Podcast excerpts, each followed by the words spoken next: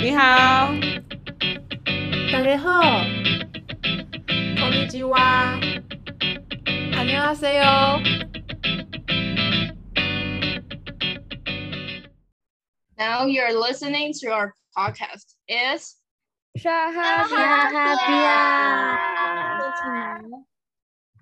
and we're freshmen at Fulan University Mandarin and French. Bonjour, je m'appelle Ingrid. Bonjour, je m'appelle Eleonore. Je m'appelle Candice. Salut, je m'appelle Rebecca. And we're the hosts today. Je m'appelle Dania.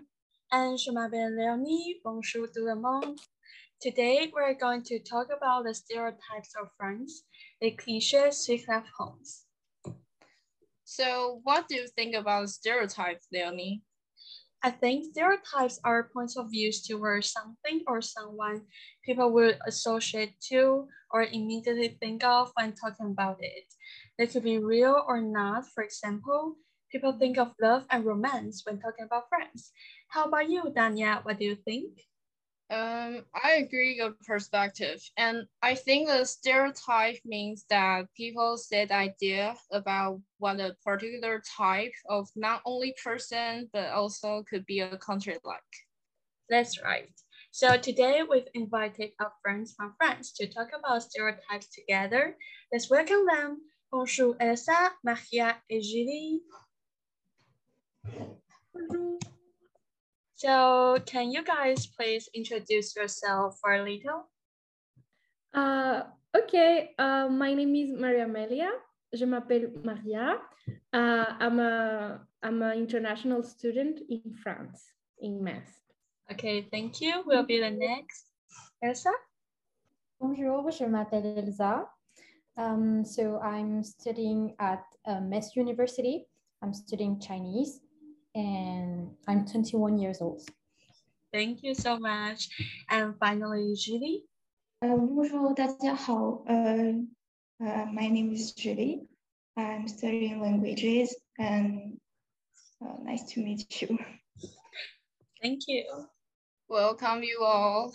And first of all, I want to ask a question about our French really dislike Belgians about two countries love hate relationship. And there's a lot of jokes and have a lot of self mockery from both sides. Like the french always represent belgians as stupid people with a strange accent and using obsolete words is that true? Uh, well I, I think well uh, because i live in belgium sometime and now i live in france uh, sometimes you can see that there's kind of this um, friend enemy relationship with Belgian people and French people. If Belgian people, they're always saying that French are like just all cocky and just, and I don't know. And I, think it's, uh, I don't know if it's actually true, but yeah, uh, there is always this competition between Belgium and France. But I mean, at the end at the end of the day everybody gets well get get along well. Okay. but sometimes it happens for example uh, french people they find really weird that belgium they say the numbers like octante nonante and for belgian people they are like that's stupid to say 90 70 it's kind of so there's some kind of things but yeah. What i've noticed yeah so sometimes they will complain about each other, but they still get along very harmoniously. Okay, and next is about languages. The second question, we've heard that French people only prefer to speak their native language, which is French, and they avoid speaking foreign language. Also, like tourists in France cannot speak English, or they will be ignored by local people. And what do you think about this? Uh, I think it depends on um, people because uh, some French students are learning um, French, English, Chinese, Japanese. Um, how about other people besides those students learning languages? Like most French people, what do you think they would they would do or the reasons of they avoid speaking foreign languages? Because many tourists have said they speak English and they've got no response in France. What could be the reason? Um, generally, uh, French people prefer to speak in their own languages. Uh, I think um, uh, it's because um, like not the young French, but the older uh, are very bad at, in English and every language. I think they prefer to speak in their own languages. Like personally, when I went to uh, to Spain, for example, uh, I recognized the French people because they were the only one who didn't talk the language like they want to talk French uh, everywhere. But uh, I don't know uh, why they don't want, why they don't really want to learn other languages. There are some uh, French who love languages like us who are studying uh, foreign languages, but yeah, there are some exception Okay, thank you. So do you guys feel that is Asian people's age of mystery for you? Like you don't know their real age, just see their face, such as maybe I would say, for example, is us. if you don't know where the first year student in college, how about guessing our age? You will guess how old we could be. Is younger or maybe older? I think uh, you all look very young. Um, it happens the same with my our uh, Chinese teachers in here. We, I, I wouldn't I wouldn't know what all what age are they. I wouldn't know what age to give you all. You look all young, so yeah, I think it's it's really hard to tell mm, for me. So the age and their faces are not matches. I guess, yeah. Okay. Well, I don't know what all uh, uh, how old are our teachers. I guess uh, might be sixty. I don't know, but she doesn't look. Maybe she's seventy, but she doesn't look that old. Okay. Okay. And the next question, I believe many people have the same question because France is a country known for its food, especially desserts and also wine and cheese. But how about French people themselves? Do they really enjoy their food, their desserts, and drinking their wine? Do they really have the cheese, wine, uh, food, delicious and gorgeous desserts on a daily basis? Mm, I think food is very French food is very important for French people. Like um, for old people, they all um, drink wine when they eat. Um, I personally don't like wine, but um, I think the major part the major part of French people uh, like drinking wine. And uh, cheese is also very important, but we don't have cheese at every meal. Like um, I don't eat uh, cheese uh, that much, but uh, yeah, we like French desserts a lot. And yeah, I think it's very important for French people. And so the elderly enjoy the wine very much. And how about the younger people, like your friends or your siblings? do you think younger people also like wine that much? Mm, I, mm, I, my family likes uh, like uh, wine a lot, but I think we could ask Maria because I think she likes to drink wine. About you, Maria? I do, but I'm not French, so I learned it with French people actually. But uh, I, yeah, I think I really like it.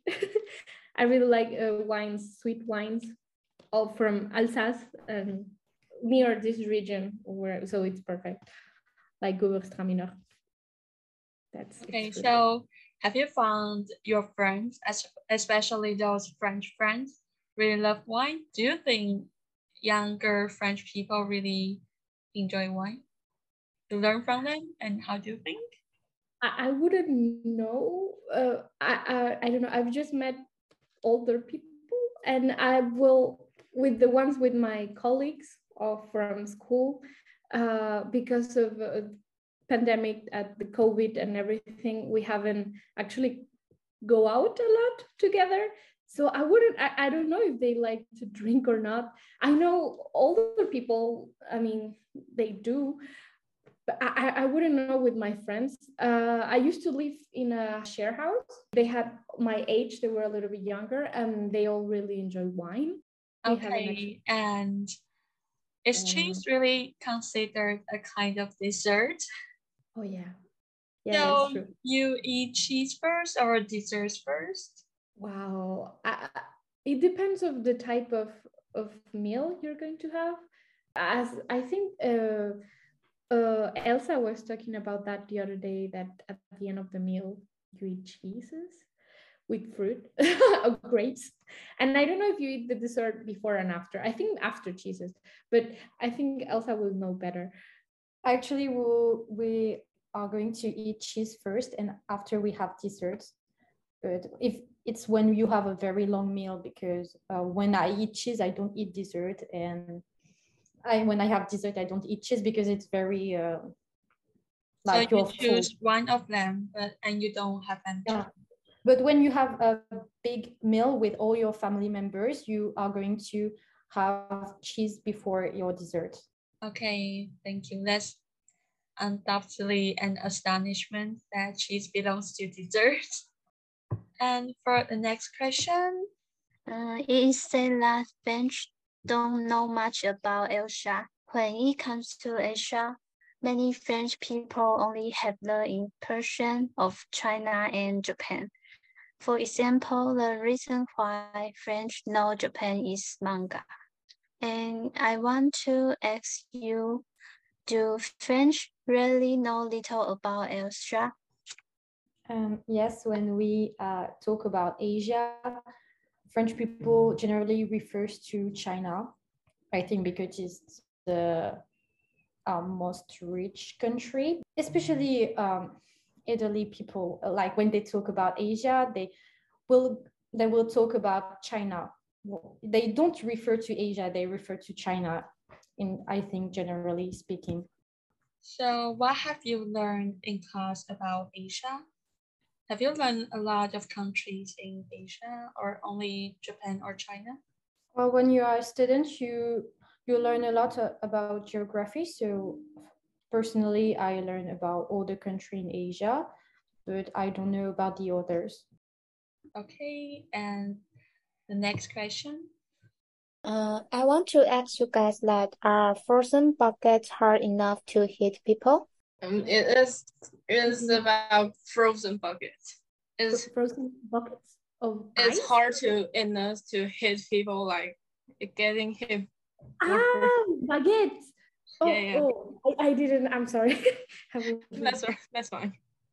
Um, It- baguettes it's true. are- It's true. Uh, no, it's not true.